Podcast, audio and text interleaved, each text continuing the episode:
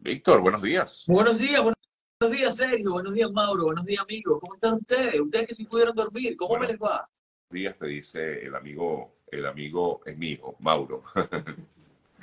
¿Cómo Mauro, estás, fui tu Víctor? embajador ayer en el concierto de Manuel Turizo. ¿Estuviste ayer? Pero por otra cuenta veo tus historias. Manuel Turizo en la comedia. ¿Tú fuiste a ver a Manuel Turizo? Manuel Turizo y Julián Turizo. Baja ¿Quién la bachata. El hermano, el hermano también canta. Tremendo cuerpo de bailarinas que tiene Manuel Ay, Turizo. yo, yo decía, ¿qué? ¿Ah? ¿Ah? Y Que tú dices, tremendo cuerpo de bailarinas. De bailarina. No, una bailarina Sí, impresionante. Pero qué raro tú viendo a Manuel Turizo. ¿Por qué raro? Me invitó la gente de Cárdenas Marketing Network, por empresa. no, porque me parece raro, porque tú no eres muy amigo de, de ese tipo de música. No, no, no. Le voy a aclarar algo que a todos nuestros amigos que tienen buen gusto musical. Ajá. ¿Sabes que hay gente que dice, yo no escucho esto, yo no escucho aquello? No, yo, yo trato de no escucho todo. Ajá, ajá. profundidades porque yo, la verdad es que me encanta todo. Todo lo que suene, que tenga, por ejemplo, la música de Manuel Turizo y ese montón de hits que ha tenido, me encanta. Esa canción, esa canción que, que- que- que escogiste me gustó, me gusta. La bachata. Ando manejando por las calles que te buscaste. A mí me gusta, a mí me gusta esa canción. Excelente, no, tiene un montón de hits con Shakira, tiene, de- tiene un montón de hits, pero lo más bonito de ese Ajá. show, que Ajá. es un show bien sencillo, pero un conciertazo allí, estuvo full el Peacock Center, el Peacock Theater en el LA Live, ahí en el corazón del downtown LA. Lo más bonito de todo esto y de ese montón de gente que lo sigue y lo fue a apoyar, es, es que ellos cuentan, él y su hermano, cómo comienzan, cómo grabaron la primera canción con un ukulele y a quien llaman el sensei, que es uno de los dos tecladistas de la banda, seis músicos, contando a Manuel, ¿no? Eh, es, es el tecladista y me imagino que será el director de, de su orquesta, de su grupo. Excelente y además bien, bien humildes, bien conectados con el público, bien bonito y las reacciones de la gente, wow, impresionante. Así que un millón de gracias a Arturo Altuve, venezolano, quien está produciendo o trabajando en el equipo de producción de la gira de Manuel Turizo y a la gente de Cárdenas Marketing Network. Bueno, yo conocí al señor Henry Cárdenas cuando se llamaba esa compañía Cárdenas y Fernández en el 2000, hace exactamente 23 años, y ellos son los encargados de, de las giras más grandes, varias de las giras más grandes, de Luis Miguel, toda la gira de Luis Miguel por Estados Unidos, toda la gira de Marc Anthony, toda la gira Maluma, Bad Bunny, Daddy Yankee, o sea, son unos monstruos. Unos monstruos. CM, Ya veo. un monstruo, son unos monstruos. Y bueno, muy agradecido, un honor. Gracias por la invitación y tremendo conciertazo. Manuel Turizo en Los Ángeles. Esta noche se presentan en San Diego. El equipo salió a las 5 de la madrugada a San Diego y luego siguen por Estados Unidos. Hace poco, hace como un mes, Emporio Group, la empresa venezolana de Juan José Leandro, Roberto, estuvieron con Manuel Turizo en Canadá eh, haciendo el concierto de Canadá, le tocó hacerla a Emporio. Y, y te tengo una buena noticia, mi querido ¿Cuál Sergio, hablando de conciertos. Fuiste mi invitado especial la última vez y fuiste por mí, exactamente. A ver a Willy soy Colón. un fanático, exactamente, un fanático, un enamorado de la música de Willy Colón. Podría decir también que de Willy Colón, porque todo lo que representa Willy Colón, me crié con su música, al igual que con Oscar de León, evidentemente. Willy Colón es uno de los creadores musicales más importantes de música popular y es un honor estar viviendo esta época en la que él, cuando tenía 17 años, conformó la orquesta que luego nos presentó a grandes héroes nuestros como Héctor Lavoe y Rubén Blades, y a él mismo, ¿no? El malo, el malo del Bronx, Will Colón, se va a presentar el 30 de noviembre. Anótalo en tu agenda porque te voy a enviar las entradas esta misma semana para que vayas con tu señora. 30 de noviembre en el Hard Rock de Hollywood en Florida. Señores, pónganse las pilas, compren esas entradas, vayan corriendo, vean a Willy y me llaman, hagan live, graben todo lo que haga y disfruten de ese monstruo musical que a los 17 años creó el estilo de la Fania y bueno, estuvo al lado de los más grandes del mundo de la música, siempre competencia con Willy, perdón, con, con Oscar. Oscar no, no quiso ser miembro de Fania, era, era como el gran competidor que también tocaba, abría o cerraba los conciertos cuando estaban ellos en tarima, pero Willy, el gran creador de esos estilos y que nos presentó a Héctor, a Rubén, hizo discos de Celia, Cruz. Willy, un monstruo, un monstruo. No se pierda la oportunidad de ir a verlo el 30 de noviembre en Florida, en Hollywood, allá en el Hard Rock. Eh, ¿Cómo se llama ese Hard Rock? Eh, Hard Rock el Hard Rock Live, ¿no? sí, Hard Rock Live, creo que sí. Dame un segundito, Víctor. Aquí tengo una persona que está en TikTok que está preocupada porque me dice que está en Estados Unidos y no la dejan salir porque no tiene pasaporte. Mira, la verdad es que la única manera que en todo caso yo veo como opción para que pueda salir del país sin pasaporte, claro, es lógico que la aerolínea no te deje salir si no tienes el pasaporte. La única opción que yo veo es que intentes comunicarte con la embajada, es lo que se me, me imagino, la embajada de Venezuela en México, que es la más cercana. Es lo máximo que te puedo recomendar, porque lamentablemente pues no veo ninguna otra opción. Eh, aquí no puedes sacarte pasaporte. Em, y solamente para responderte, porque es que me está diciendo que nosotros solamente hablamos de conciertos, no, sino que el programa los viernes lo dedicamos al mundo de las noticias del espectáculo, solo por eso, amiga. Y quiero responderte para que no te quedes con la incógnita o la interrogante y no creas que no te estoy leyendo, ¿vale? Entonces. Y además, qué interrogante, qué desatendido, qué desasistidos estamos los venezolanos, a quienes 7 millones de personas desasistidas en todo el mundo.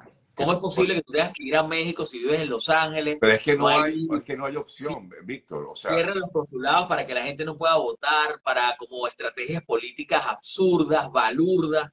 Y bueno, por eso acaba de ocurrir, aprovechando este momento, acaba de ocurrir lo que pasó el fin de semana que fue que los ciudadanos le dieron una demostración de, bueno, eh, una, una demostración maravillosa al régimen y al resto del mundo de cómo se tienen que hacer las cosas con la organización de las primarias. O sea, impresionante, pero lo que más me impresiona es ver a Jorge Rodríguez y al resto de los personeros del régimen pidiendo que los técnicos de Europa y Estados Unidos vayan a ver ¿Qué fue lo que pasó allí? Es imposible que voten dos. No, no, no, es imposible. Imposible como lo hacen ustedes. Pero fíjense cómo los ciudadanos se organizan y todo es posible.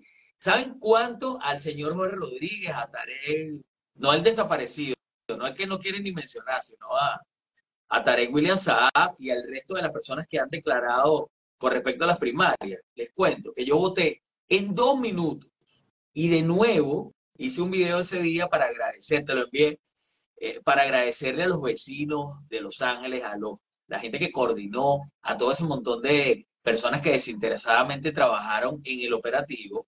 Digo Los Ángeles porque fue en el que yo participé, ahí están nuestros amigos, nuestros vecinos, pero en todo el mundo, desde Australia hasta los que estuvieron dentro de Venezuela, qué impresionante cómo, cómo lo hicieron tan rápido, tan, además con, con esa buena energía. Había mucha, había mucha, yo también estuve presente, pero estuve en, Katy, en Texas, en Katy, y sí, vi mucha organización y sobre todo había mucho entusiasmo, ¿no? Es parte de lo que yo vi. Y, de verdad que fue bien organizado porque a, pesar de que era una, una, eh, un proceso autogestionado, mira, de verdad que todo estuvo, es que ni siquiera hizo falta como que el plan república, ¿sabes? O sea, no había, había orden en, todo, no había desorden, no había, eh, eh, digamos, eh, rebelión, que siempre tú sabes cuando hay elecciones, hay gente afuera protestando, qué sé yo, este tipo de cosas que ocurren. No, aquí todo fue súper tranquilo y, normal.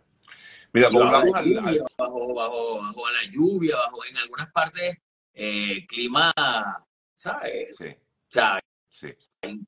allí, la gente estaba haciendo sus colas donde había colas y en los otros sitios, pues, votando rápidamente. Entonces, bueno, aprovechamos para recordar que estamos absolutamente desasistidos en el resto del mundo los venezolanos sin embajada, sin consulado, y eso ocurre por estrategias para que usted no pueda votar, no pueda inscribirse, no pueda ejercer su derecho, cosa que estamos haciendo cambiar gracias a nuestros ciudadanos. Gracias, Sergio. Así es, no a ti, por favor, imagínate. Bueno, Víctor, mira, por aquí estoy leyendo una noticia de hoy, no sé si estás enterado, pero dice que Enrique Iglesias rompió sus reglas de no hablar sobre su intimidad Ajá. al confesar, hablar sobre su esposa y su vida familiar. La verdad es que poco se conoce de la vida privada de, de, de, de Enrique Iglesias, ¿no? O sea, sé que está casado con, con la tenista, con Ana Kornikova, Pero- hasta allí. No. No, se sabe nada, no, no sé. eh, que- bueno, me parece bien, porque eso es lo que hay que hacer, ¿no? O sea, en el caso de, digo yo, de, de estos artistas famosos, eh, bueno, mantiene su vida privada, privada, ¿no? Él lo maneja bastante Claro. bien ese tema. Sí, o sea, convertir todo en un reality es algo absolutamente absurdo y contraproducente. Sí. Absurdo y contraproducente. Yo tuve la oportunidad de verlo hace muchos años ahí en vivo, pero hace, te estoy hablando de, en el 2000. Eh, hermosísima Ana Kurnikova, y era cuando estaban empezando a salir, se estaba formalizando esa, esa relación que ya tiene 23 años. Y sí, no, la verdad que me agarraste fue absolutamente fuera de No, base. no, esto, Recuerden eh, eh, me imagino que salió, eh, no sé, lo acabo de ver aquí entre las noticias del espectáculo que me llamó la atención ¿Y qué y quería ver. No, no. ¿Cómo? No, No no, no, no, no. Habló nada, habló del, de, de su relación, tengo entendido, en una revista, habló de su relación y de sus hijos, pero que tiene tres chamos, tres niños, unos mellizos de cinco años y una bebé de tres. Pero que va bien, pues nada, lo que pasa es que él nunca habla de su, de su vida, Sí. pues, entonces claro, no, no se sabe, no se sabe nada de él. De hecho, Ayer estaba viendo un anuncio de la gira de, de, de- por cierto, en el LA Live había un anuncio de la gira de, de él, Ricky Martin y Pitbull. juntos. Sí, esos son parte de, yo pienso que esa gira ya comenzó. No, no recuerdo la fecha que vi. eh, no la recuerdo bien, pero sí vi que estaban, me llamó la atención Enrique, Ricky y, y Pitbull. Esa gira iba, estaba planificándose desde la pandemia, imagínate. Ellos comenzaron a hacer promoción, ¿te acuerdas? Comenzaron a hacer promoción y luego la pandemia lo detuvo todo. Y no sé si ya, ayúdenos queridos amigos, si ya esa gira comenzó y le falta venir a Los Ángeles o cómo, cómo va esa gira de Enrique, Ricky y Pitbull. Creo que todavía no ha empezado Vale. o va a empezar muy pronto. Ok, ok. Sí.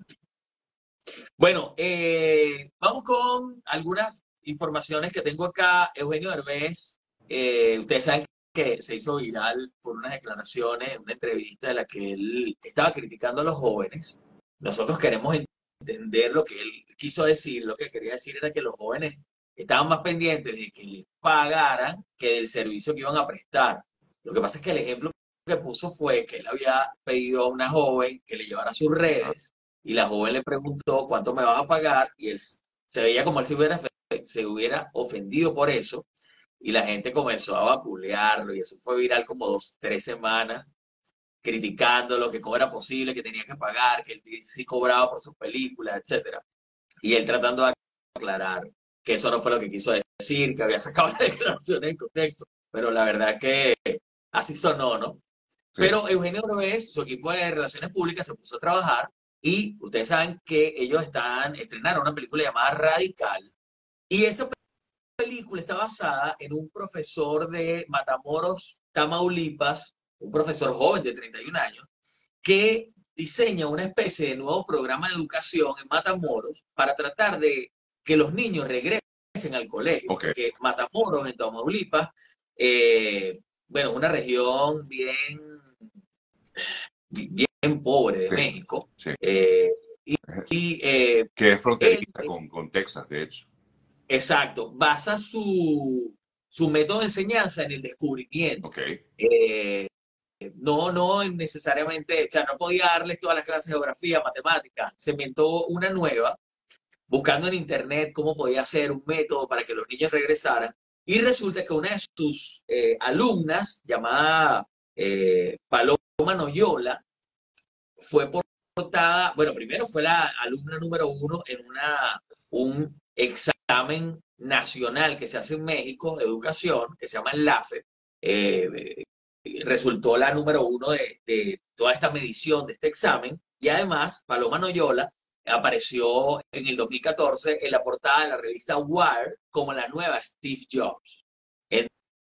Entonces, eh, la película se trata acerca de, de, Sergio Iván Juárez Correa, que es este profesor, interpretado por Eugenio Derbez. Resulta que cuando están filmando, ellos se dieron cuenta, la escuela está al lado, esta escuela, eh, donde se desarrolla, eh, se desarrolla la historia, está al lado de un, de un basurero. Y había muchos perritos sin familia. Okay. Y resulta que varios miembros del equipo le buscaron comida a los perritos, hicieron un trabajo muy importante que fue desesterilizarlos para que no se sigan reproduciendo. Muy importante. Esterilizarlos. Perdón, esterilizarlos. Sí. Esterilizarlos, gracias, señor Sergio. Y eh, le dieron comida y muchos de ellos adoptaron. Entonces la noticia no es solamente radical, no es solamente la película, no es solamente que ya no, por favor, no malentendamos lo que quiso decir eh, Eugenio, sino que su equipo estuvo adoptando perritos, cosa que hay que darle un aplauso. Claro. Oye, buen trabajo la gente PR de Eugenio Derbez. Maravilloso. Así se hace. y además, buen, buen trabajo haber adoptado perritos allí. Gracias, Eugenio, por ese, por ese gesto.